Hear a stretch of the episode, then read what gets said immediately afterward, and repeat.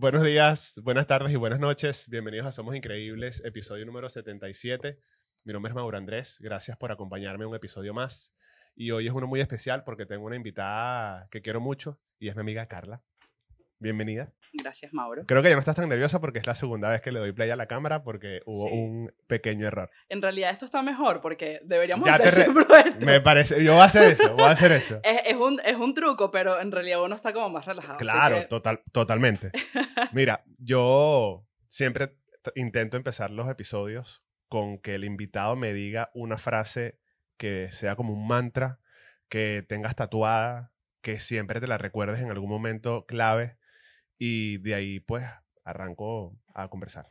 Bueno, tengo dos y mm, yo creo que la primera es algo más personal y es, esto también va a pasar o todo pasa. O sea, esto también va a pasar es como más hacia mí. O sea, es como lo que me repito yo cuando estoy en un momento difícil y justo tengo una anécdota cuando estuve dando a luz a mi segunda hija y en el quirófano estaba sola en un momento, estaba súper nerviosa. Claro.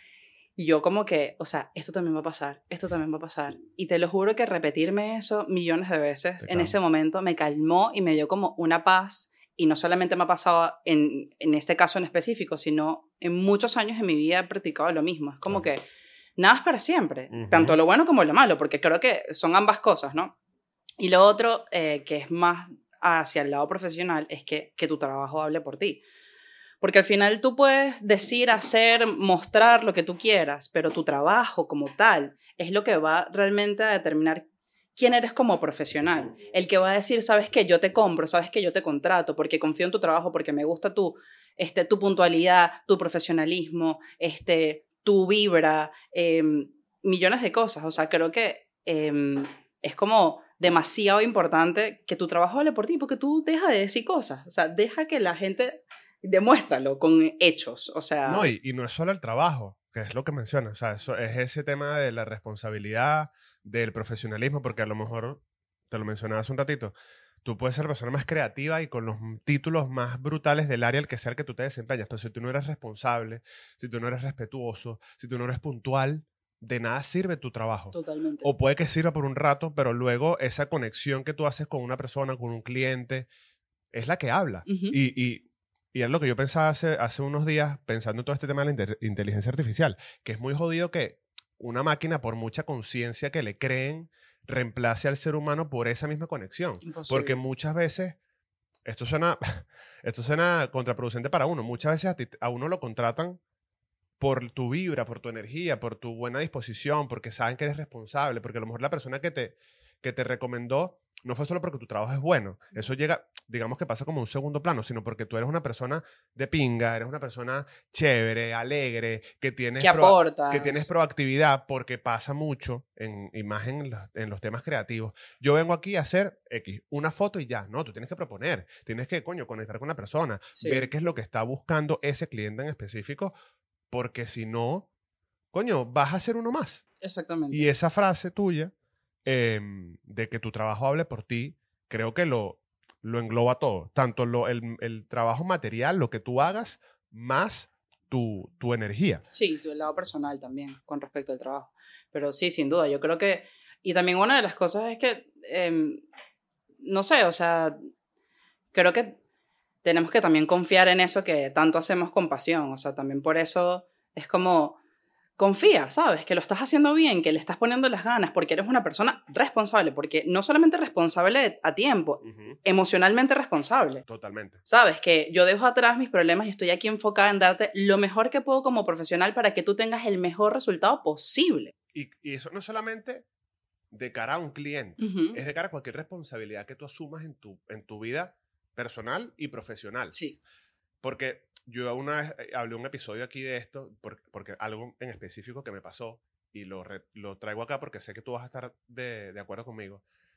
Cuando tú asumes una responsabilidad, a la otra persona no le importa lo que está pasando en tu vida.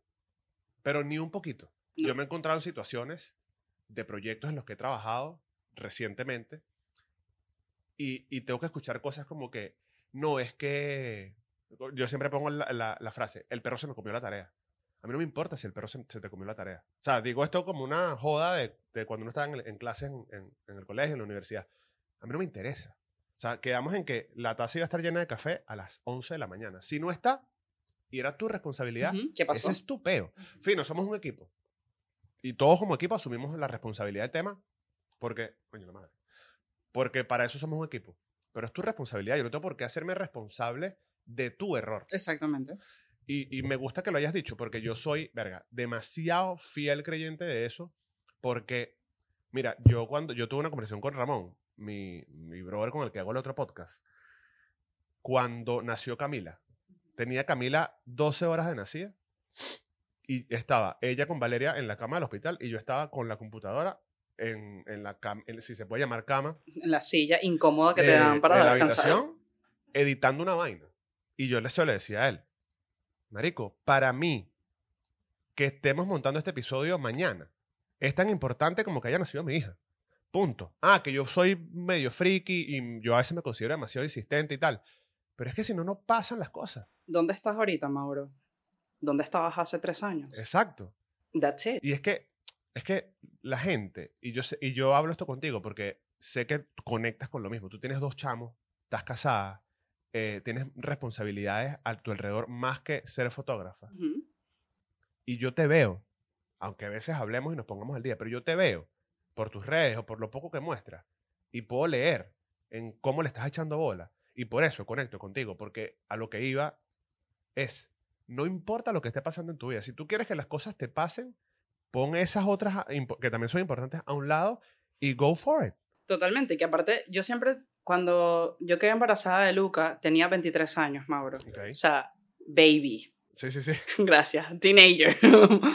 Em, y una de las cosas que pensé en el momento que quedé embarazada es como que tu hijo jamás va a ser la, digamos, la culpa o la excusa de que yo no hice, yo no fui, yo no logré, yo no escalé, yo no evolucioné porque tengo un hijo. Totalmente. Y es como, lo siento mucho, pero tú eres el motor, es al revés. O Totalmente. sea, tú no eres la excusa porque no hice las cosas. Y de hecho, mm, com- o sea, como que conecto contigo con el tema de, de ser responsable con lo que decidiste hacer. Y yo decidí ser fotógrafa. Yo decidí tener un proyecto, yo decidí crecer. y lo vamos a hacer. Y aparte, no solamente eso, sino que yo decidí hacer esto y al mismo tiempo dije, ¿sabes qué? Vamos a irnos al país, vamos a mudarnos de casa, vamos a comprarnos un carro, vamos, porque yo puedo, porque yo puedo hacer las cosas, porque mi trabajo lo puede hacer. Yo tenía una responsabilidad el día que yo di a luz a Emiliana, Exactamente. que es mi segunda hija. Yo trabajé, Mauro, hasta el último día antes de mi cesárea. Todo mi embarazo fue de alto riesgo, no me importó nada. Yo hablaba con Emiliana la barriga y le decía, gorda, usted aguante la pela, que usted va a ver que va, esto va a valer la pena, amiga. Claro. O sea, aguanta conmigo.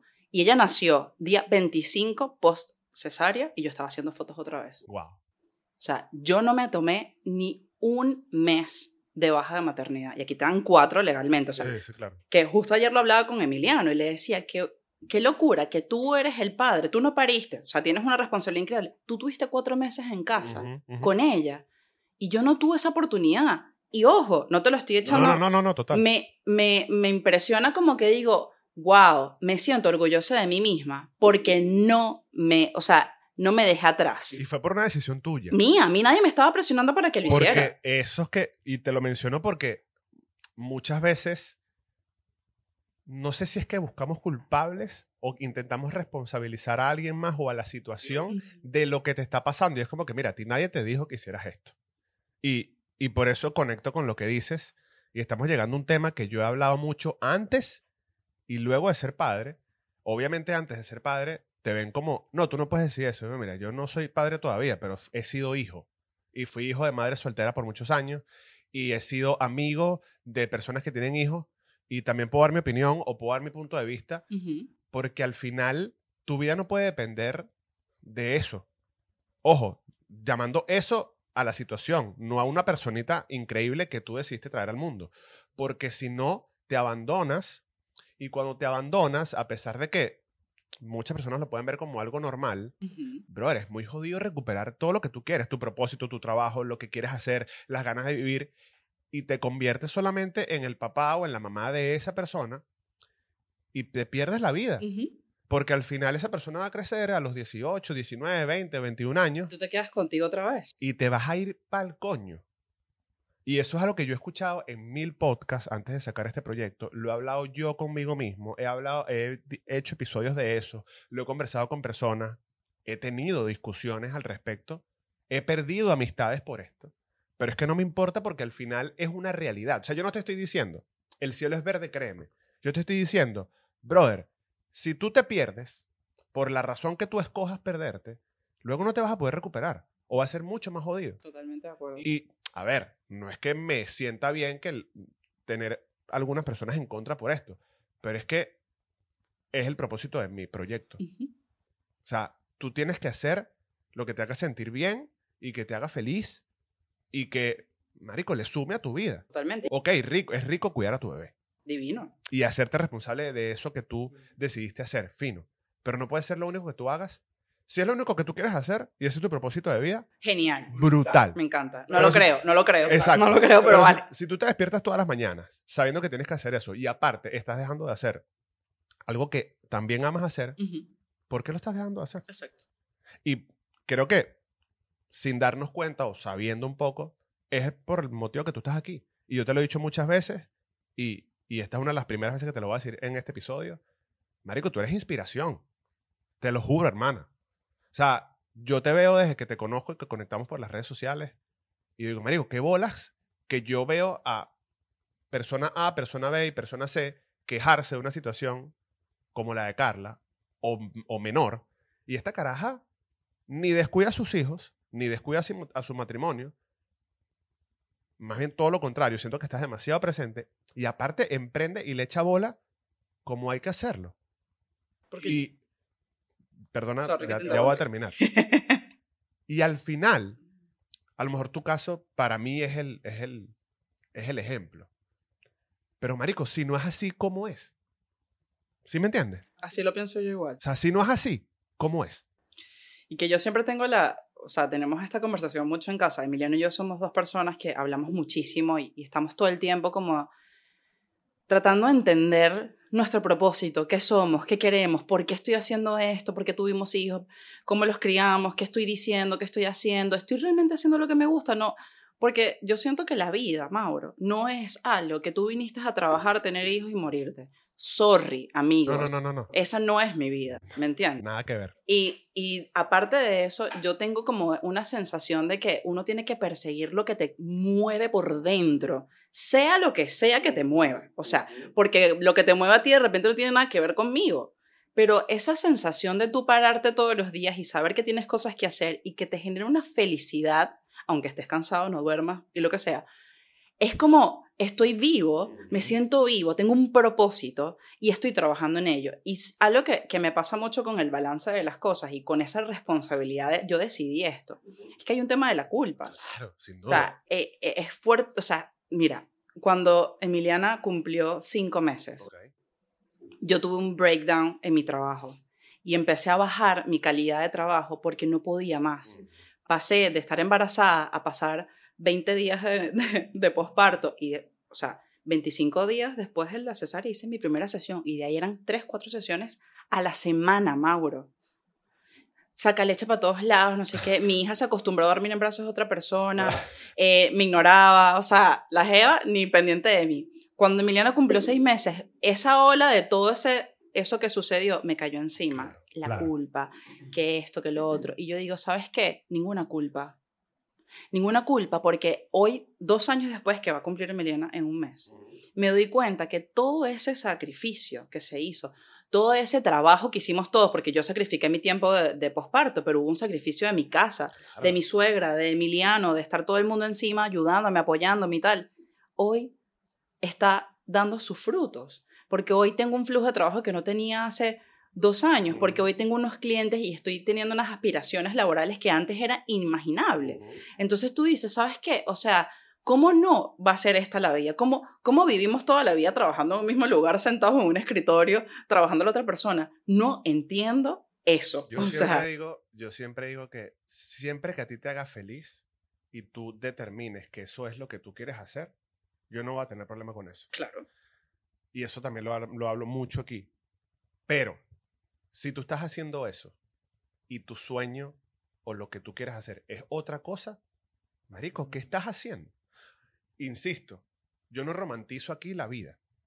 Yo aquí lo que intento hablar eh, abiertamente es el tema de, marico, ¿por qué no estás haciendo lo que amas? No importa si no te da dinero, no importa si no es lo que tú, la- a lo que tú te dedicas todos los días. Ujú. Porque para llegar a dedicarte a eso todos los días tienes que hacer muchas cosas. Ujú. Y, y yo soy, y seguro tú también, yo soy un ejemplo de eso, que mientras hacía trabajos de mierda, tomaba fotos una vez a la semana. Y hoy en día lo hago todos los días. Exacto. Insisto, mi caso es un caso más. No estoy diciendo que yo sea el ejemplo de la vaina. No. Pero si tú quieres hacer algo y no lo estás haciendo, la única responsabilidad es tuya. O sea, a mí no me importa si tú eres abogado, si tú eres contador, si tú eres médico y mañana quieres ser chef. Tú no estás cocinando porque tú no quieres. El trabajo lo haces tú, Mauro. Exactamente. Punto. Y, las y no existen excusas. Ninguna. Ninguna. Es que no me vengas con que yo no pude, con que mi papá no me dio. O sea, y te lo digo, yo eh, estudié una carrera a medias, no me gradué. Ok. Estudié marketing y no me gradué. Porque sentía en ese momento, cuando estaba estudiando, hace seis años, siete años, que estaba eh, literalmente creándole necesidades a la gente para que consumiera algo que no tenía ningún tipo de coherencia. Y es como, ¿por qué yo tengo que crearle necesidades a la gente que no tienen sentido? Increíble. O sea, no tiene ningún tipo de valor este trabajo para mí. O sea, ¿qué te estoy vendiendo? Humo. O sea, no hay nada detrás de, no hay alma detrás de esto que yo estoy haciendo. Y decidí dejarlo. Claro. Después de, no voy a poner a contarme mi historia porque es muy larga, pero después de estar años pagándome yo mi carrera mientras trabajaba, Claro. Porque mis padres no podían pagarme la carrera en Panamá. Entonces dije, ¿sabes qué? Solté todo. No puedo más. Y yo empecé a trabajar. Mil cosas hice, Ujú. como todos. Ujú. Hicimos miles de trabajos incoherentes y otros muy divertidos sí, también. sí, sí, total. Y yo llegué a España después de haber trabajado, no sé, un año en una productora audiovisual, sin cámara, sin plata, sin nada, sin muebles.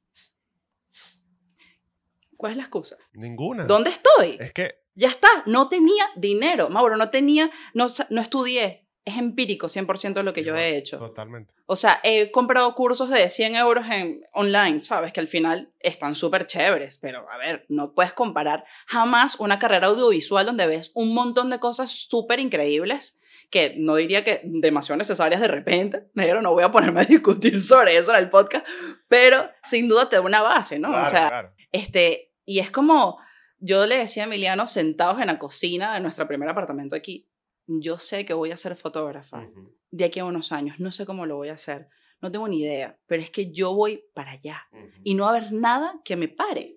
O sea, y te lo juro que hay algo importante cuando decimos que, que solamente eres tú el que pone las cosas. No. No. Cuando, cuando tú decís, cuando estás en, en pareja, ¿no? Obviamente. Y, no con, y también solos, porque Claro, siempre hay gente Siempre hay alguien. que está dándote la mano para que tú Siempre. subas. Y en este caso para mí fue Emiliano. Claro. O sea, Emiliano llegó y dijo, mira, ¿sabes qué? Yo me busco un trabajo. Yo aguanto la pela. Usted crezca. O sea, cumple tu sueño. Vuélvete loca. O sea, haz lo que te dé la gana. Sube. Yo confío en ti. Yo creo en ti. O sea, confío más en ti que en cualquier otra cosa. Cuando tú estés ahí, cuando tú estés estable, yo emprendo. ¿Y qué está pasando ahorita? Eso. llegó el momento. O sea, hoy en día tenemos un proyecto entre los dos, pero que es 80% Emiliano de, Claro. de lo que él hace, que le está dando ya un nivel de decir, sabes que voy a soltar mi trabajo y me voy a dedicar 100% a esto. Llegó el momento, Mauro, cuatro años después. O sea, tú dices, todo es posible. O sea, todo está en tu cabeza, todo está en lo que quieras realmente hacer. ¿Cuánto quieres sacrificar? Porque es, ment- es lo que tú dices, aquí nadie está romantizando de que, ay, qué lindo es emprender, qué Es bonito. lindo, es Qué lindo. bonito. No, no, no. Aquí estamos eh, chimbo. La salud mental en juego. eh, ¿Sabes? La plata, todo. O sea, esto, no es tan divertido. Ujú. Pero al final del día, cuando tú, yo me siento a veces y abro mi web y digo, o sea, esa es mi web, Ajá. ese es mi portafolio. Marico, Todo ha valido la Todo pena. valió Todo, la valió pena. la pena. Y, y, y en mi caso que, digamos que cuando migré, empezamos en un apartamento sin, sin sofá, sin, Sí, sin nada. sin nada, sin nada. nada. Vi- vivimos un año y medio con la cama y Lucas durmiendo con nosotros. Ujú. Y cada mudanza fue a mejor y a mejor, Claro. de a poquito. Y donde estoy hoy, que fue el apartamento soñado, que lo, lo escribí en todos mis wishlists de todos los 31 de diciembre, yo digo, ha valido la pena cada lágrima y cada locura al final, ¿sabes? Mira, yo, yo lo veo, o sea, todo esto que tú me cuentas va mucho con una filosofía que yo tengo de chingarle a la vida. No sufrir, porque sufrir está mal. Pero hay que, hay que, hay que echarle bola. ¿sabes? Porque al final la vida no te debe nada. O sea, tú no puedes pretender ser una persona o hacer un esfuerzo promedio en tu trabajo, en tu vida, en tus relaciones y en ti y tener cosas extraordinarias. Porque para que eso pase, tú tienes que chingarle duro en tu relación contigo, en tu relación con tu pareja, en tu relación con tus amigos y personas cercanas, en tu relación con tu trabajo. Y en ese, en ese proceso de echarle bola, van a haber momentos de mierda. Pero no se trata, o sea, no quiere decir que vas a, a sufrir y te va a doler. Sí, vas a decir, mierda, ¿es- ¿será que estoy en el camino correcto? Lo hablamos hace unos días. Pero es lo que tú dices, al final, la esperanza, por así decirlo, es, Marico, esto va a valer la pena. Totalmente. Y, y yo lo veo, así como tú lo ves con tu vida y con todo lo que has logrado, yo lo veo con, conmigo, con este proyecto, con mi carrera como fotógrafo, que cada vez siento más que, a pesar de que no lo voy a dejar nunca, mi, mi, mi propósito es esto. Y, y es una vaina que cada vez que me doy más cuenta de eso, me hago más consciente y me hago feliz de la vaina porque amo tomar fotos. O sea, yo, yo dije una vez a mi, a mi psicóloga. Yo no voy a dejar la, la, la fotografía jamás. O sea, eso fue algo que me sacó a mí de, mi, del- de, lo que, de quien yo ya no soy, ¿sabes? Pero lo que, lo que a mí me, me, me mueve, sea, la fotografía también me mueve, es, es, es burde raro, pero este peo, yo una vez se lo dije a mi anterior psicólogo, yo le decía, yo quiero hablar. Te, cu- te cuento esto aquí porque somos panas. Ujú. Yo quiero hablar. Y yo quiero hacerle llegar un mensaje a la gente, pero no sé cómo. Y estoy teniendo una epifanía porque esto no, me- no, no lo había hablado con nadie. Me encanta. Y yo le decía, pero no sé cómo, no sé de qué manera, no sé cómo hacerlo. Eso fue hace tres años.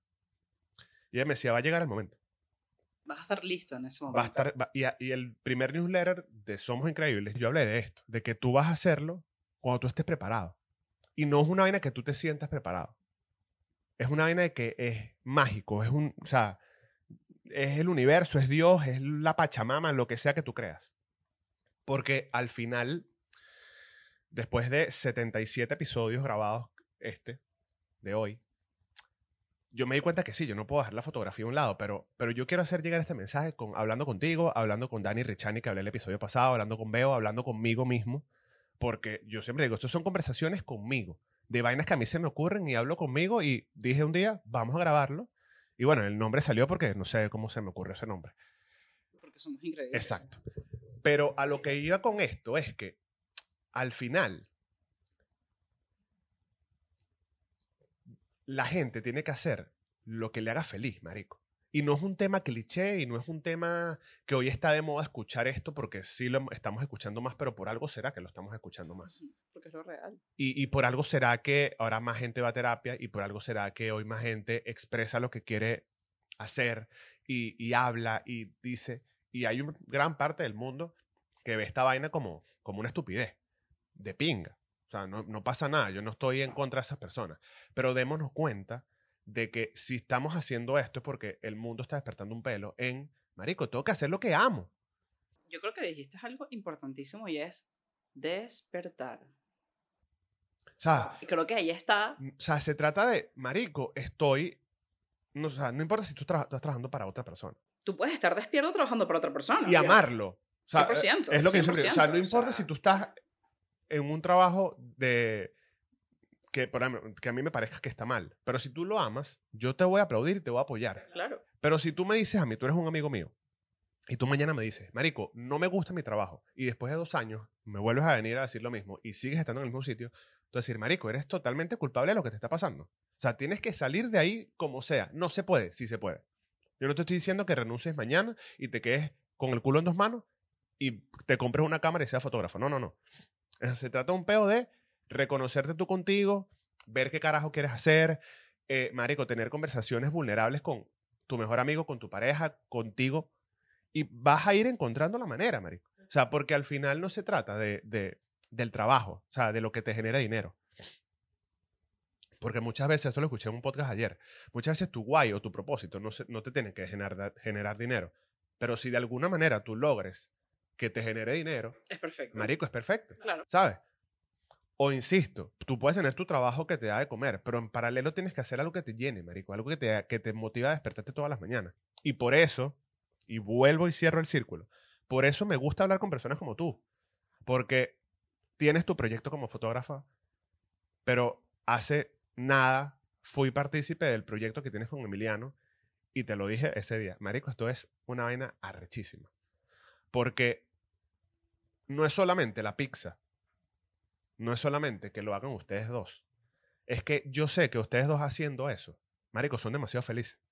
Demasiado. Y, y yo la semana pasada o hace dos semanas hablando con Dani, yo le dije, marico, mi, uno de mis propósitos con este, pro- con este podcast son muchos, pero uno es que la gente sea genuinamente feliz. No solamente el feliz de las redes sociales. No solamente el feliz de sí, soy feliz. No, no, marico, yo quiero que tú, de verdad, te sientes un día de mierda en el que nada ha salido bien y tú digas, verga, marico, pero estoy feliz. Es peludo y eso suena muy raro decirlo porque yo he pasado unas últimas semanas de mierda. Pero cuando yo me acuesto en mi cama, yo digo, marico, estoy feliz porque lo que me tiene frustrado y lo que me tiene pasando aceite es lo que yo quiero hacer. ¿Sabes? Es tu evolución. Totalmente. O sea, es lo que te- no es algo que te está reteniendo de evolucionar, es todo lo contrario. Y algo, algo que nos pasó con, o sea, esta anécdota con, con Viga Clandestina, es que, imagínate, Emiliano, tres años, cuatro años trabajando por otra persona, eh, él es, es pizzaiolo, eh, enamorado de la pizza, eh, quiere montar un restaurante. Emiliano, desde que tiene uso de razón y tiene trabajo, trabajó para él solo, Ok. toda su vida cuando yo quedé embarazada de Luca, fue la primera vez en 18 años que Emiliano le trabajó a otra persona porque nos quedamos en la calle. ¿no? Claro, claro.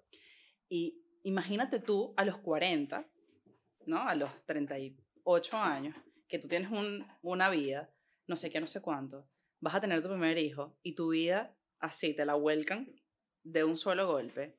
Te tienes que empezar desde cero, no solamente en un tema laboral, sino qué soy, quién soy, qué, estoy, qué, qué voy a ofrecer, o sea, un montón de cosas. Entonces, claro, pasan todos estos años, son, han sido seis años, de los cuales Emiliano ha trabajado por otra persona, mientras ha querido locamente emprender algo. Pero ¿qué pasa? Que él sacrificó su emprendimiento para darme a mí la oportunidad de hacerlo. Y ahí es donde están los sacrificios que tú dices, vale, yo tengo un trabajo que no es lo que me apasiona, pero tengo un propósito. Y mi propósito ni siquiera es mío, es de ella. Porque yo sé que cuando ella esté en X lugar, yo voy a poder tener esa oportunidad que yo le estoy dando a ella en este momento. Y de hecho, Viga nació en, un, en una historia, porque pasamos, tenemos por lo menos dos años, Mauro.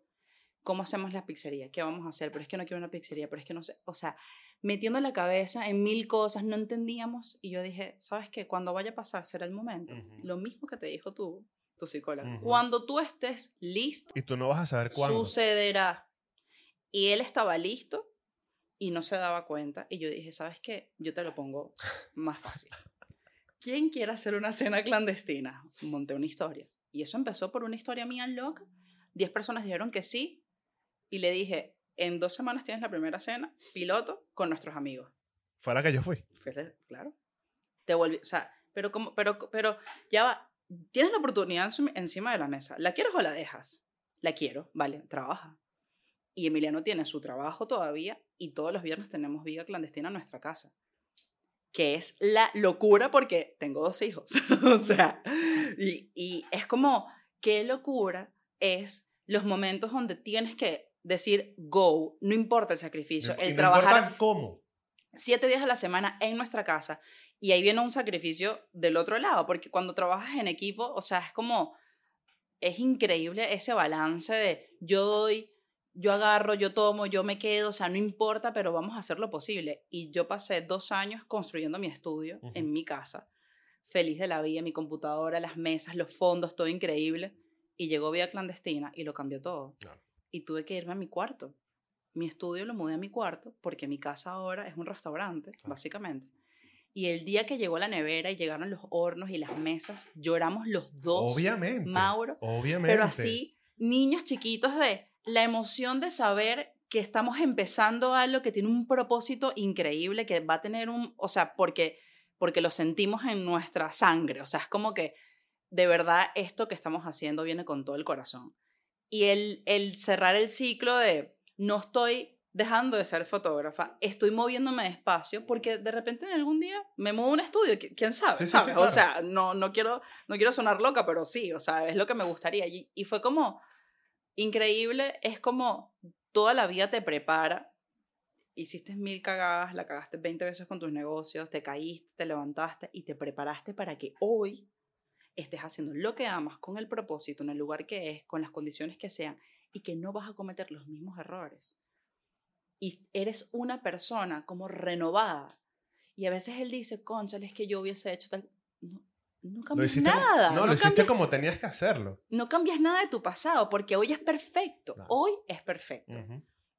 Entonces a veces también uno tiene que, que confiar mucho en, esa, en esos momentos que tú dices, estoy realmente haciendo lo que debería o estoy cuestionándote todo, porque sí es cierto que cuando estás en el medio del tema, emprendiendo o haciendo algo, una movida, no lo ves. No. Porque es que, bueno, las semillas se plantan y lo, el fruto lo ves en 5 o 6 años. Ujú. Y entonces tú dices, o sea, no sé si esto tiene ningún tipo de sentido y de repente pasa el tiempo. Pasa algo. No, y pasa algo. y, y dices, mira, yo, yo estoy donde tengo que estar, yo estoy haciendo lo que tengo que hacer, o sea, y me pasó mucho con, con la fotografía, o sea, es como que yo no tenía ni idea de lo que estaba haciendo, Mauro, yo empecé mi, mi trabajo haciendo un blog de recetas, yo ni siquiera, o sea, era como que no, no sé qué hacer, no sé cómo hacer fotos, tengo una medio idea, no sé cocinar y no tengo plata. Entonces, aprende a cocinar, cocina tú, haz la foto tú, aprende tú. Nadie va a venir a enseñarte nada. Ujú. Y de hecho, yo me gané una beca en Too Many Flash. Ok. Era el 60% de la beca para estudiar. Y no pude pagarla. Claro. Y dije, esto no me va. Y eso fue llegando. O sea, yo tenía algunas fotos que había hecho en Panamá, Ujú. en mi trabajo, y eso lo usé de portafolio para, para, para postularme. Y, y al final no quedé. Y eso a mí me dio. O sea, como que cualquiera le da por la excusa de que, bueno, si- no era para mí. No era para ti. No, no. O sea, yo sé lo que es para mí. Claro, voy, obvio. Voy, sí, sí, sí, voy. Claro. Y es lo que tú dices, es sufrir sin, o sea, no es sufrir, es entender de que vas a tener momentos durísimos, pero es parte, o sea, yo creo que como todo, o sea, los hijos son igual, o sea, de qué bonito tener hijos, sí, pero qué duro, Claro. qué Mira. duro, o sea, Yo un par de veces, una vez lo dije fuera de cámara hablando con una amiga que quiero mucho, que hoy en día empezó el año empe- eh, eh, emprendiendo su proyecto personal y lo dije una vez aquí. Cuando tú emprendes, o sea, esto es como para todo, para cualquier persona, pero específicamente cuando tú emprendes y, y- y vas como por, por tu propio camino solo, hay gente que te va a ayudar y tienes muchos apoyos. Tú tienes a Emiliano, yo tengo a Valeria y a un sinfín de personas que nos rodean, pero tú estás solo porque nadie se mete en tu cabeza y esa cabeza no para. Cuando tú estás en ese camino, yo creo que uno de los secretos de, es, de, de, de no fracasar, porque no es ni siquiera el secreto para lograr el éxito, es el- secreto para no fracasar y no decaer, es conseguir paz dentro del caos es conseguir paz tanto en los días que están brillantes y en los días que te llaman 17 clientes y, y- y buqueas 17 vainas, como en los días de mierda, en los que sientes que eres el peor creativo que existe y en los que sientes que eres la peor persona y que no vas a llegar en ningún momento. Entonces, cuando entre esos dos momentos tú consigues paz, marico, es imposible que no lo logres. No importa si es mañana o pasado o en cinco años.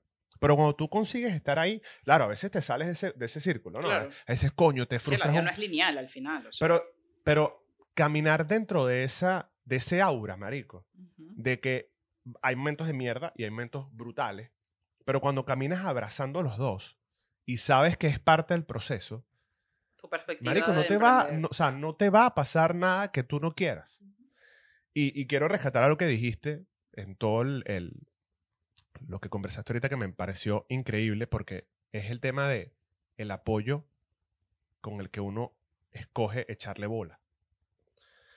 Y me siento muy identificado porque así como tú tienes a Emiliano y Emiliano te ha apoyado lo que no está escrito, Marico, yo pienso en dónde estaría yo si estuviese solo.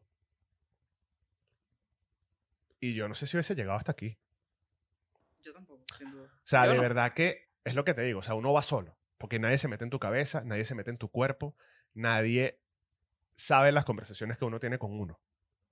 Porque son conversaciones de mierda. Duras. Pero el saber que hay alguien que a pesar de que no le tengas que decir nada, te abraza, marico, y, te dice, lo estás haciendo bien. Porque yo siempre lo he dicho, Valeria no, no, digamos que no aporta creativamente a mi carrera. Pero a nivel personal, marico, es una jeva que me dice, yo te quiero ayudar, pero soy yo el que no sé cómo quiero que ella me ayude. Y, y tengo ya un par de meses pensando, porque lo necesito, cómo hago que esta mujer tan maravillosa, que aparte tiene el tiempo para ayudarme, porque su carrera, al igual que la de nosotros, es... es- Temporadas intermitente. Sí, sí, temporadas también. y se lo dije, Marico, vamos a echarle bola. Porque he visto, y no es porque te tengo aquí sentado, pero una vez más, he visto tu caso, he visto casos de parejas que, que trabajan juntos, que no tienen que ser lo mismo, o sea, no tiene que ser ella fotógrafa ni, ni, No. ni saber de grabar porca- podcast, pero puede ser un apoyo de algo. Y, y yo creo que esa es la única manera, rodeándote de las personas que te van a sumar, de que, marico, de que vayas para adelante. Porque yo creo que lo que me ha lo que me ha frenado más a mí en el tema creativo y en el tema de, de a lo mejor, entre comillas, avanzar más de lo que, de lo que he avanzado, que estoy consciente que he avanzado un huevo. Es el hacer- Importante que tengas No, no, no, conciencia yo lo tengo súper claro. vale. Pero, marico, cuando tú lo haces todo solo, es muy jodido, marico. Porque yo quiero hacerlo todo yo. Todo, marico, todo. Yo quiero poner a grabar la cámara, tener los micrófonos, conseguir un estudio, servirle café. Y sí, yo lo puedo hacer porque soy capaz de hacerlo. Pero ¿por qué no aceptas ayuda? ¿Sabes?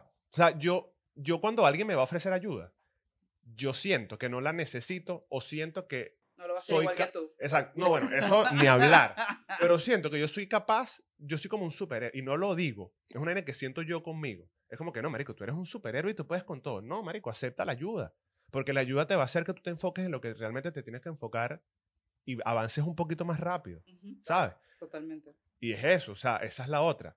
Mm, Tú crees que nadie lo va a hacer como tú, pero es que tampoco le estás dando la oportunidad a esa otra persona. Y que nadie lo va a hacer como tú. ¿Sabes? Ya. No, y nadie lo va a hacer como tú nunca. Y ya. Nunca. Y no pasa nada. No, no, no, no. y no pasa nada, porque es que es- y este caso de la expectativa de recibir ayuda pasa tanto en lo laboral, En que me pasa a mí, o sea, Evelyn, que es una chica que estuvo trabajando conmigo cuatro meses, que la amo, la adoro, es una super crack, fue una bendición para mí tenerla en el estudio, me decía, ¿me puedes delegar cosas? Porque es que no estoy haciendo nada. Y yo, marico, sí, loca, con la casa hecha un desastre, haciendo mil vainas al mismo tiempo, y ella sentada en la computadora y que... Y me tocó entender que, mira, de verdad que si tú quieres escalar, porque, a ver, vamos a ponerte un ejemplo. Yo siento que mi cabeza es de fotógrafa y tal, pero mi cabeza es muy creativa. O sea, yo siempre estoy como aspiracionando, o sea, ser aspiracional con mis ideas. Quiero hacer tal cosa, que no sé qué, soñando, soñando, soñando. Vale, ¿quién cumple ese sueño si tú estás eh, escribiendo la factura, eh, mandando el puto correo al contador para que reciba los impuestos, qué sé yo, ¿sabes? O sea, o editando, escogiendo una foto que puedes hacerle todo el color y la otra persona lo edita. O sea, yo tenía esa sensación de yo, superwoman, supermom. Es que les pasa.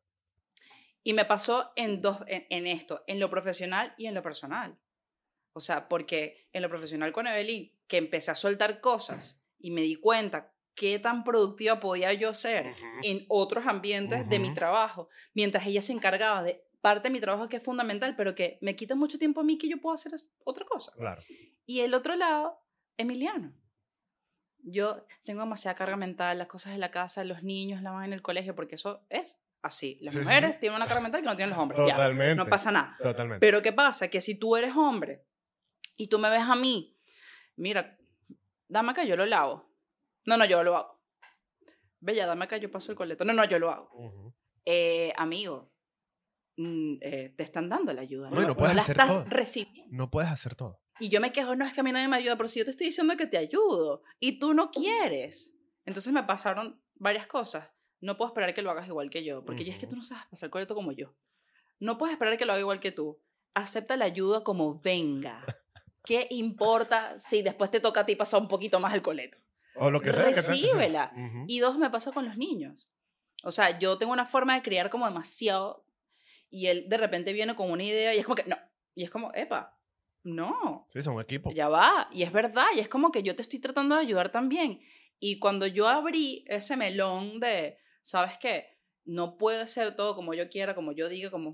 Porque hay otra persona pensante, creativa, con, con valores que está aportando a mi vida y, no lo estoy Y haciéndolo dejando. desde el mejor lugar. Claro, y no lo estoy dejando.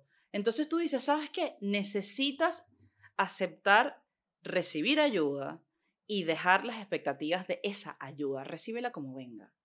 Y tu vida va a ser mejor en todos los sentidos. Claro, O sea, marico. en todos los sentidos, sin duda. Marico, al final, yo creo que cuando, cuando estamos viviendo situaciones muy similares a las que estamos viviendo tú y yo de, de, de ser freelance, no importa en el lugar donde lo estés ejerciendo, que sea más llevadero o menos llevadero, lo que te va a sumar es a no estar solo. Porque, y yo, lo, yo me hago responsable y lo voy a decir aquí, yo no he llegado más lejos por no aceptar ayuda. Y no me siento mal por decirlo. Yo estoy consciente de eso. Porque creo, yo siento que me, me voy a parar un día y te voy a tener tres clones como yo que van a hacer todo. Y es mentira. Y tú piensas que mañana sí puedo poder con todo. Y tampoco Y pudiste. tampoco. Y mañana vas a poder con todo otra vez. Nunca vas a poder con todo solo. Entonces, acepta ayuda. Porque es la única manera. A no ser que tú veas que, coño, la ayuda está haciendo más trabajo que ayuda. Pero bueno, eso es otro tema. Y, y marico, eh, yo me di cuenta de eso eh, antes de terminar el año 2023, empezando el 2024. Y bueno, ya lo abracé. Estoy trabajando en pro de eso. Me quité la carga mental de, de, de eso, de ser el super el superhéroe de que yo, yo puedo hacer absolutamente todo y tengo Y 300 llego a manos. todo. Y que, Es imposible. Y estoy seguro que eso le pasa a muchísimas personas. totalmente de acuerdo. Mira, voy a, a guiarme un poquito de lo que tengo aquí, que nos hemos desviado un poco. Y quiero hacerte una pregunta. ¿Cómo lidias con la incertidumbre de, de ser artista y, y de no tener todos los meses y todas las semanas algo fijo? ¿Quieres que te sea full honesta? Sí, la que, lo que sea. Toda mi vida he vivido así, desde que soy pequeña. O sea, mi situación familiar económica siempre fue muy... Inestable. Inestable. Ok. Entonces la incertidumbre, económicamente hablando. Este, porque bueno, mis padres fueron padres amorosos que me dieron mucho cariño y tal, y tuve una familia con sus matices, pero muy bien, o sea, pero con respecto a lo económico, siempre ha sido así. Entonces que, digamos que estoy en la mejor etapa de mi vida, Ujú. Mauro, o sea, aunque a veces a final de mes estoy llorando por dentro de qué pasó, dó- dónde, a dónde se fue, quién no pagó, o sea, millones de cosas. Pero la verdad es que es como, siempre pienso en mi cabeza, esto también va a pasar. Mm, Uf, qué buena frase. Que al final es cierto, o sea, he estado en lugares muy malos, muy malos. Y me siento que no voy a salir de ese lugar. Y salí, salimos, Claro. quien sea, o sea, sí, sí. mi familia, yo, Emiliano conmigo, yo sola, o sea, entonces es como, lo abrazo, lo entiendo, la vida no siempre va a ser así y en realidad mi meta es tener estabilidad. Esa es mi mayor meta económica. O sea, yo no quiero carros de marca, yo no quiero ropa de marca, yo no quiero nada, o sea, no me interesa eso, lo material no me interesa. Yo necesito y aspiro por una estabilidad económica que me permita a mí vivir tranquila. Era lo que te decía ayer hablando. Yo quiero que todo se pague y yo no me entere. O sea, es que no me interesa. Yo escuché, yo, yo escuché a un, a un humorista en una entrevista hace un par de meses y él decía, mira, yo no quiero ser millonario. Me sentí burda identificado con, con lo que él dijo. Yo no quiero ser millonario porque eso trae demasiados dolores de cabeza. Yo quiero poder dedicarme a lo que amo, que me dé dinero, que me dé estabilidad y cerrar el ciclo así tipo y seguir haciéndolo. ¿Y ya? Yo no quiero más nada. Y marico, yo escuché esa vaina y yo dije, brother, esto es lo que yo quiero. Porque muchas veces tú lo sabes, o sea, muchas veces tú lo estás viviendo, pero necesitas como que alguien te lo diga como para entenderlo. O sea, es como que, marico, obviamente, o sea, yo aquí no estoy romantizando el dinero porque el dinero sí da la felicidad o te ayuda a conseguir muchas cosas Sí, que te dan por favor, tranquilidad. no vengamos con que el din- Pero, marico, es eso. O sea, a ver, si hay alguien que quiere ser millonario y está escuchando esto, marico, tú vas a ser Go for millonario. it. Pero yo siento que eso te trae como demasiados dolores de cabeza. Porque a veces el ser millonario no trae, no hay un propósito en ser millonario. Es como tener un número de dinero y ya. Pero cuando tú lo ves de esta manera, como lo que yo escuché que te acabo de decir, es como que, marico, that's it. O sea, yo quiero dedicarme a lo que amo.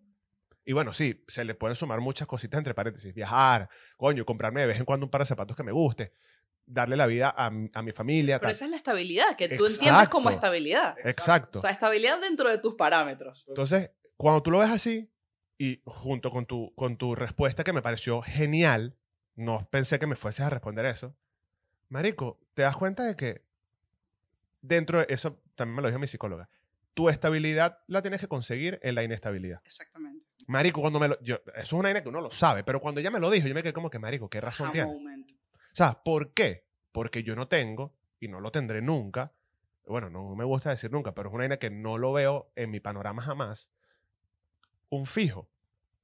Porque si lo llegase a tener, sé que voy a estar haciendo lo que no me gusta.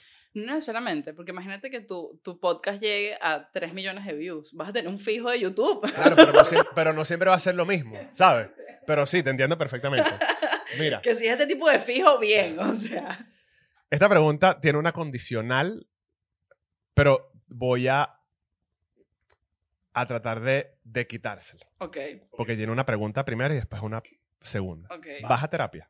Sí. Ok, ahora sí te puedo hacer la pregunta. Dime o coméntame algo que recurrentemente tengas que conversar en terapia y trabajarlo siempre. O que lo sanes y luego digas, verga, otra vez tengo que volverle a decir la caraja o al carajo, me volvió a pasar lo mismo. No sé lo que siento. A mí me pasa.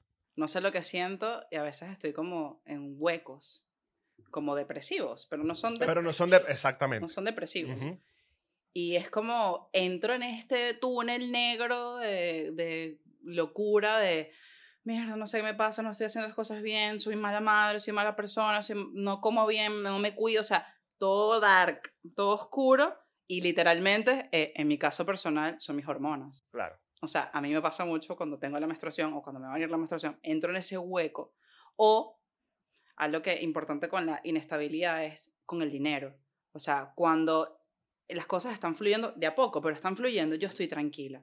Pero en lo que las cosas empiezan a bajar un poquito, Marico, me pasa exactamente lo mismo. la caraja pobre, La madre que nos parió. Marico, me pasa exactamente lo mismo. pobre, no voy a salir de esto más nunca, ya mis hijos van a tener que comer pan duro, o sea, me vuelvo loca, ¿me entiendes? Y también, claro, eh, ¿qué pasa? Que hablando con ella me dice, aquí hay un montón de traumas Claro. de atrás, o sea, vamos a indagar en ellos.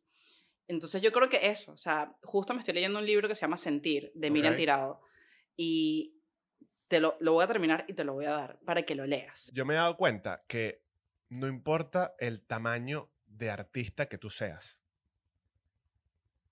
a todos nos pasa. O sea, yo escucho un podcast de una persona muy famosa, muy famosa, muy grande, y que seguro tiene una cuenta con una cantidad de dinero exorbitante. Y le pasa exactamente lo mismo que te pasa a ti y que me pasa a mí. Y yo creo que eso es como un mal del artista.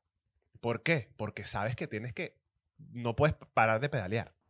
No, y que tienes que mejorarte. Ujú. O sea, tú entregas este masterpiece increíble, mejóralo. Totalmente. Y es como, ¡qué presión!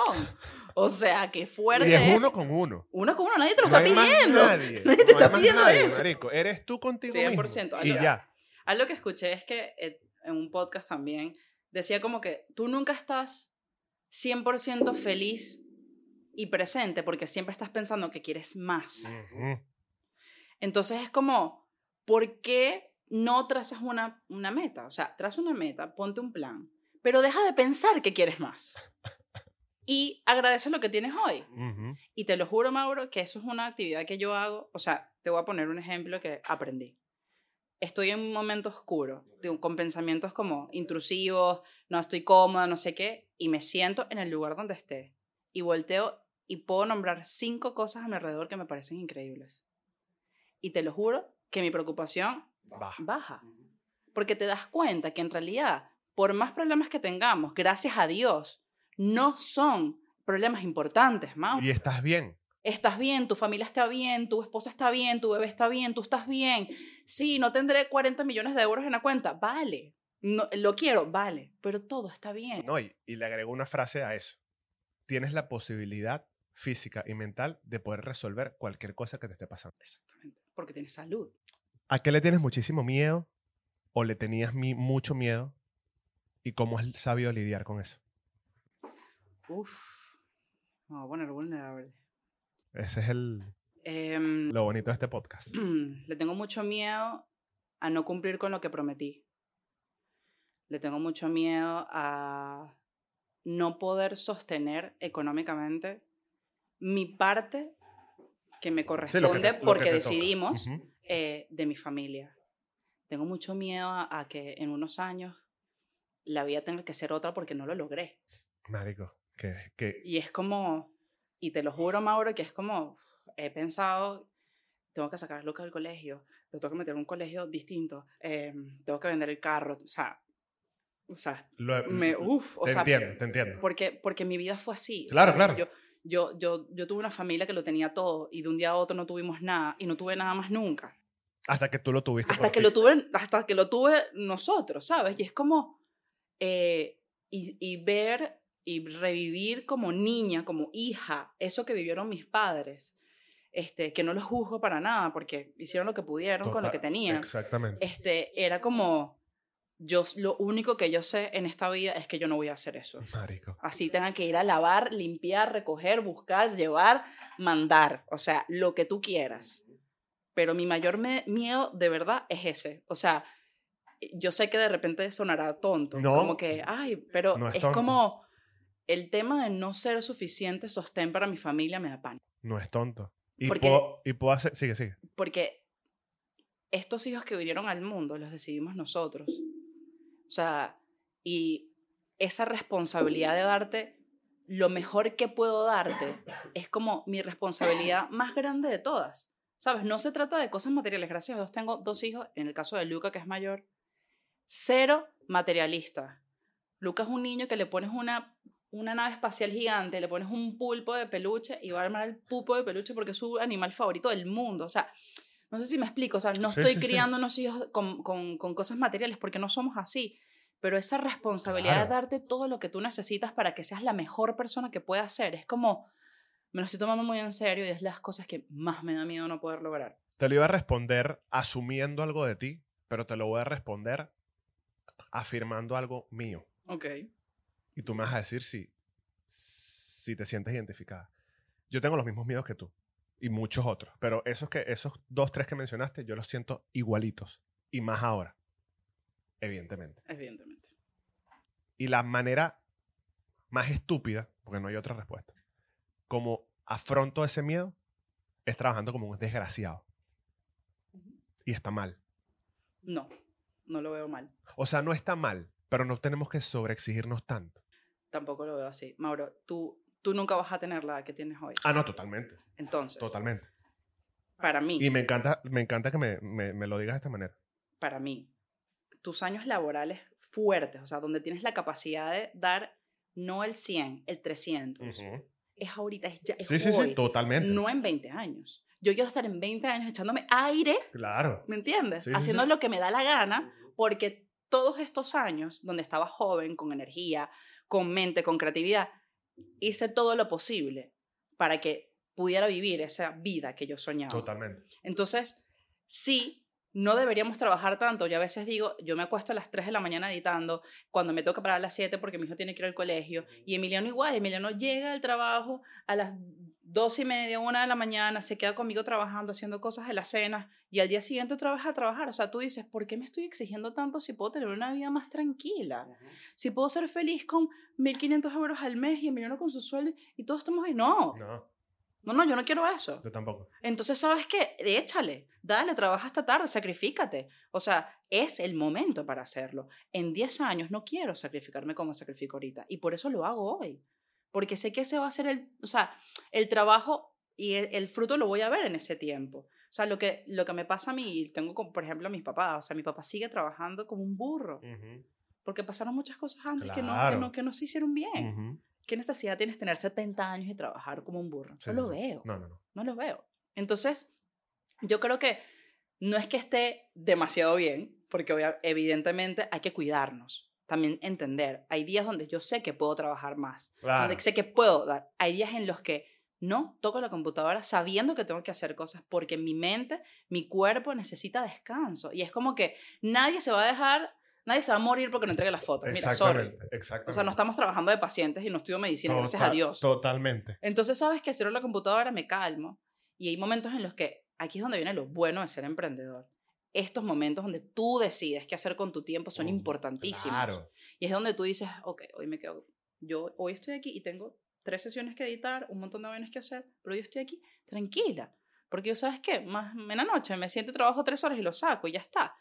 Pero, ¿sabes? Como que no lo veo mal que trabajes A ver, demasiado. yo, lo, yo cuando digo que está mal, no está mal, o sea, no digo que esté mal trabajar mucho. Porque, insisto, y lo dije al principio del episodio, marico, yo soy fiel creyente de trabajar demasiado. Y más si es por algo que tú quieres. Pero siento que hay una manera de romper ese miedo distinta al trabajar más. O sea, a veces yo pienso, ¿cómo diversifico mi vida profesional para sentir? Porque es una, es una sensación, igual que el miedo. El miedo es una sensación, eso no te está pasando. Exacto. ¿Cómo diversifico? ¿Qué más puedo hacer que no sea solamente lo que ya haces para que ese miedo disminuya? Puede ser algo, insisto, en el área profesional o puede ser algo en el área eh, personal. Marico, una meditación, terapia, hablar con alguien, porque yo soy una persona que hablo mucho con muchas personas, cercanas, pero también soy una persona que no habla. O sea, yo tengo una comunicación con Valeria transparente y vulnerable, por, o sea, como no hay otra. Pero hay muchas cosas que yo no hablo con nadie, marico. Y eso, hacerlo, a lo mejor bajaría esos miedos. Claro. ¿Me entiendes? Por eso te digo, o sea, a lo mejor el, el- el atacar ese miedo trabajando mucho no está mal. Como con todas las... eh, Sí, Con todos los, toda la razón. los motivos que tú me dijiste.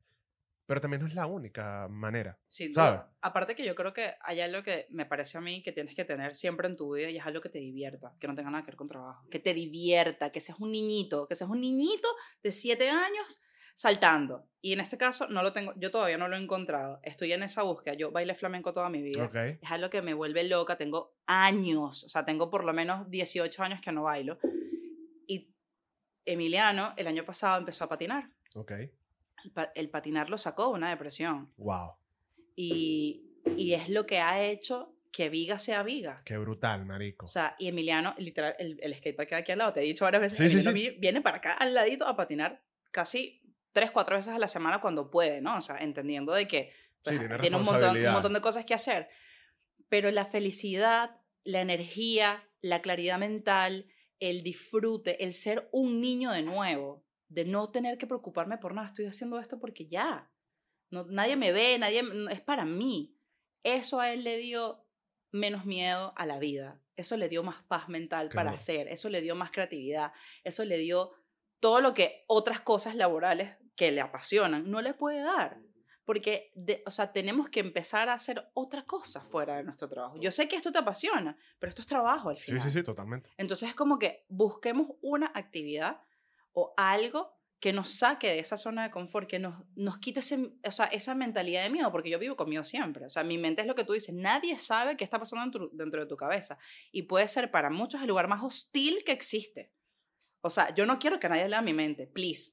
Yo tampoco. O sea, es dark. Entonces, y por eso digo, estoy en la búsqueda yo también de, de eso. O sea, así como tú dices, meditar o hacer yoga o ir a terapia o lo que sea, creo que va a ser bailar. Vamos a ver si lo logro, lo documentaré. Para Ok. ver qué pasa. Te tengo una última pregunta. Vale. ¿Para ti qué es la felicidad? Ah, Yo creo que la felicidad para mí está ligada al agradecimiento, Ok. Al a ser consciente de, ese, de eso que tienes. O sea, felicidad es que te, que te genere una emoción y una alegría las cosas más Tontas. estúpidas de la vida. Felicidad es que asistes en un momento muy dark o muy oscuro o muy, sabes, como puedas encontrar esa, esa alegría en lo que tienes a tu alrededor, en tu pareja, en tus hijos, en tu casa, en lo que cocinas. O sea, felicidad para mí es eso. O sea, como que he estado en, en momentos muy malos de repente personalmente y lo único que a mí me, o sea, como que me rescata y digo, yo soy feliz porque los tengo a ellos, soy feliz porque tengo este techo, ¿sabes?, sobre mi cabeza, soy feliz porque estoy haciendo lo que me gusta, porque es un, o sea, la felicidad no es una sola cosa, la felicidad son miles de cosas que pasan a tu alrededor que te, que te dan eso, que te suman a eso. Pero sin duda, o sea, felicidad número uno para mí, o sea, mis hijos, marico, o sea, para mí verlos es como, ya. Sí, se, se pasa todo.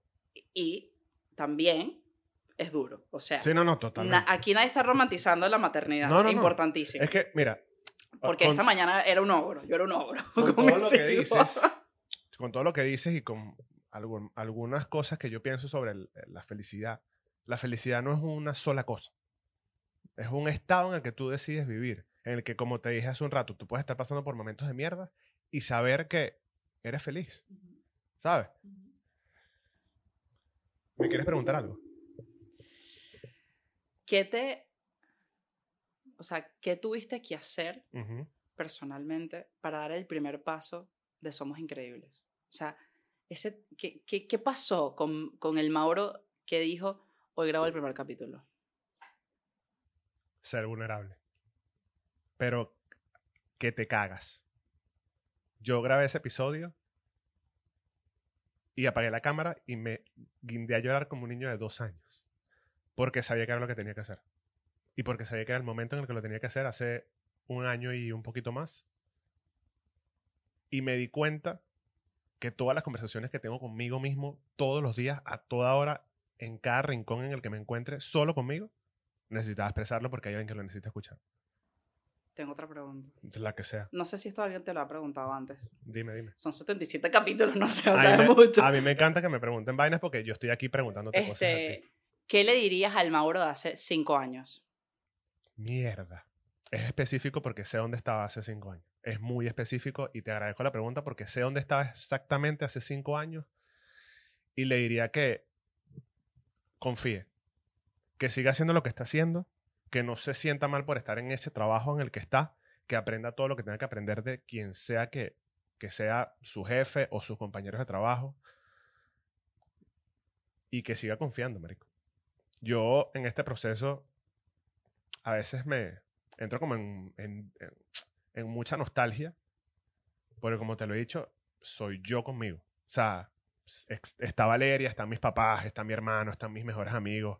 Son personas que siempre me han apoyado. A mí nadie, desde que yo me tengo uso de razón, a mí nadie me ha dicho, no, no puedes hacer esto. Gracias a Dios he tenido padres y familiares cercanos, los pocos que, con los que tengo relación cercana.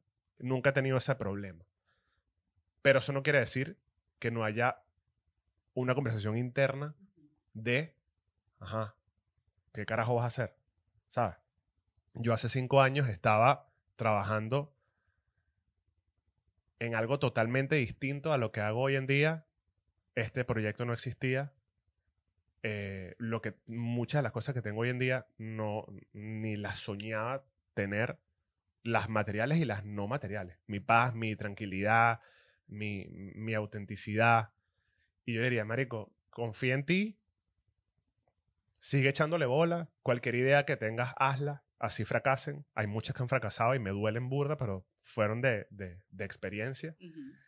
Y nada, Marico, eso. Confía. Tengo una última pregunta. Y sí le diría algo muy brutal que en ese momento no hacía. Diría, te amo demasiado, Marico.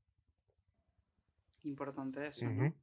Que a veces nosotros pasamos la vida buscando amor de la gente. Quiero amor de mi pareja, de mi mamá, de mi hijo.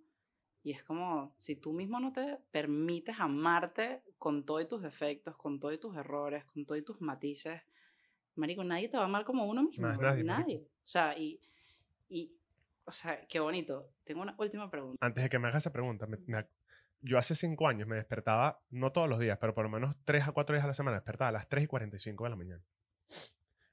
Cuando sonaba la alarma de mi despertador, todos los días que sonaba esa alarma, se pasaba los 30 años que podía tener en ese momento por mi cabeza y decía, ¿qué tan necesario es que yo me esté parando a esta hora?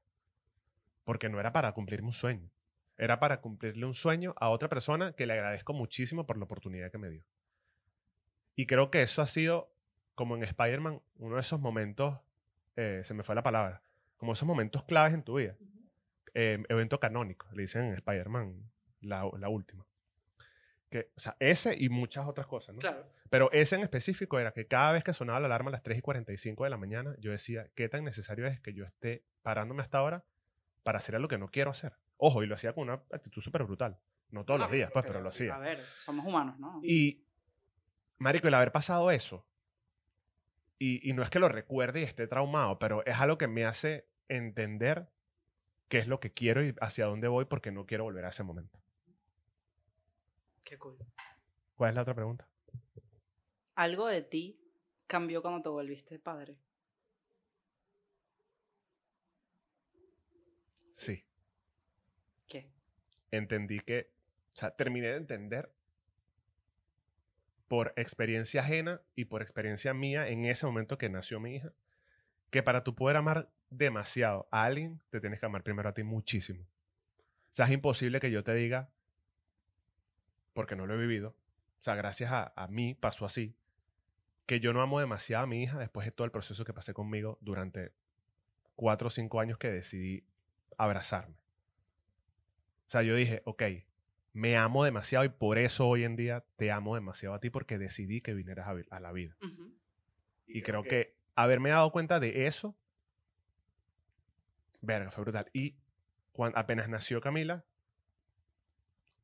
por menos en lo personal, entendí que más allá del amor, la paz que yo sentí en ese momento fue una vaina que no tiene ningún tipo de sentido. O sea, yo no sentí amor ni alegría. O sea, sí, había amor y había mucha alegría, mucha felicidad, mucho amor. Pero la paz, marico, yo estaba levitando. Me, me acuerdo de que cuando nació Camila me lo dijiste y yo decía, qué buena forma de ver el nacimiento de tu hija. Porque sí, emocionado, sí, nervioso, sí, sí, todas esas emociones obviamente vivían en ti porque eres una persona que está viviendo una experiencia nueva, etcétera, etcétera. Pero que la palabra predominante del momento sea paz. Para mí es todo lo que está bien. ¿Por qué? Porque un hijo que venga al mundo y haga sentir a sus padres en paz va a tener la mejor vida de su vida, porque tiene los mejores padres de la vida. ¿Sabes por qué? Porque yo siento que el am- o sea, esto es mi percepción y creo que tiene un poco de sentido. Si solamente sientes felicidad o alegría y amor, siento que es como pasajero, porque dentro de esa situación bonita hay miles de preocupaciones previas y post el nacimiento de tu hijo. Y yo creo que el haberlo definido como paz fue como que, marico, no hay nada que me pueda sacar de aquí. No me interesa nada. O sea, no hay nada que me haga, que me perturbe durante este momento y todos los demás que vienen. Fíjate que el ejemplo que pusiste antes de, en los momentos más X, Y o Z, buenos o malos, tengo mi círculo de paz. Nico, estabas dentro, en el medio del círculo de paz Y más te- perfecto que existe. Y te digo algo, Camila fue una niña súper eh, planificada entre Valeria y yo. Pero ley de Murphy, en el momento que esa niña llegó, marico, mi mente era un caos profesionalmente y a lo mejor personalmente un pelo. Y yo dije, marico, yo no voy a permitir que yo mismo y que el exterior me hagan, o sea, me hagan saboteen el... me saboteé en este momento, marico. Yo no sé cómo, ahorita que me lo estás preguntando, yo ya lo había exteriorizado en un post de Instagram. Encontré esa paz y dije, nadie me saca de aquí. Nadie. Y hasta ahora, a pesar de que la vida ha continuado y hay responsabilidades y tal, marico, me he mantenido ahí. Y es peluísimo. Pero, y no solamente por ella, es un tema conmigo. Claro. Porque yo sé que al final, si yo estoy bien, si yo estoy bien y si Valeria está bien, ella va a estar bien. O sea, es una matemática sencilla de la vida. Voy a... Tenemos que cerrar, ¿verdad? ¿No? Vale, pero quiero decir un consejo que me dio Claro. mi papá a todas las personas que son padres o van a ser padres Ok. o algo.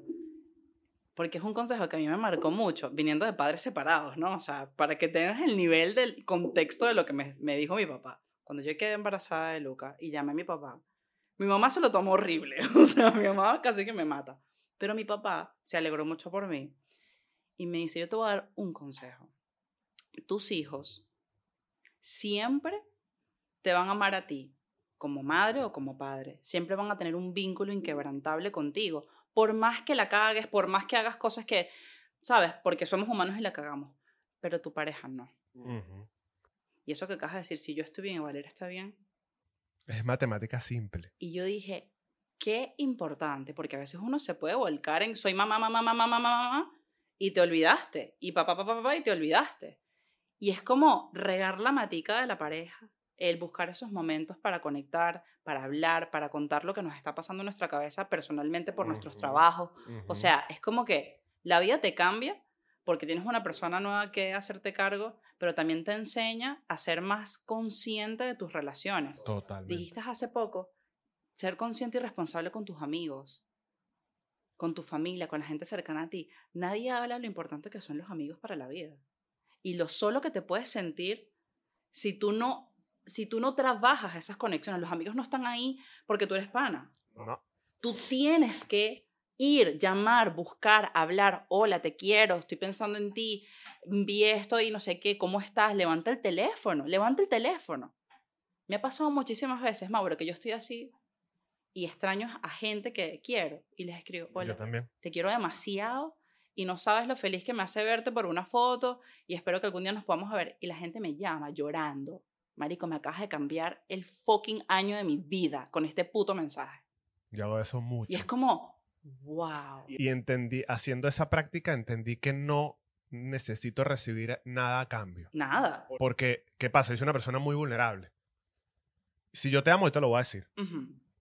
Y si esa persona me, manda- me responde con una carita o con un te quiero, yo me siento igual de bien porque yo sé que lo hice desde mi genuinidad. Desde tu O corazón. sea, yo tengo muchos amigos y amigas que a lo mejor no son tan expresivos como yo. Y a mí no me importa. O sea, los digo, Marico, te amo. Ayer le escribí un pana. Verga, Marico, pensé, ayer, ayer le escribí un pana. Le dije, pensé en ti hoy. Espero que tengas el lunes. Espero que tengas una semana de pinga. Te amo demasiado. Y me respondió algo muy similar a, a su manera. Pero es que es a su manera. Ya, y que tú no Pero hay estás que buscando hacerlo. nada. Hay que hacerlo. Porque yo esto lo dije hace tres episodios. Uno es un cúmulo de la gente con la que te rodeas.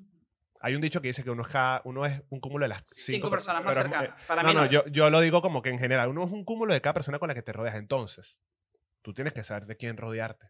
Y no solamente de quién rodearte, sino que esa persona que, con la que tú decías rodearte, mantener una relación bonita. A la manera, o sea, no todas las relaciones van a ser iguales.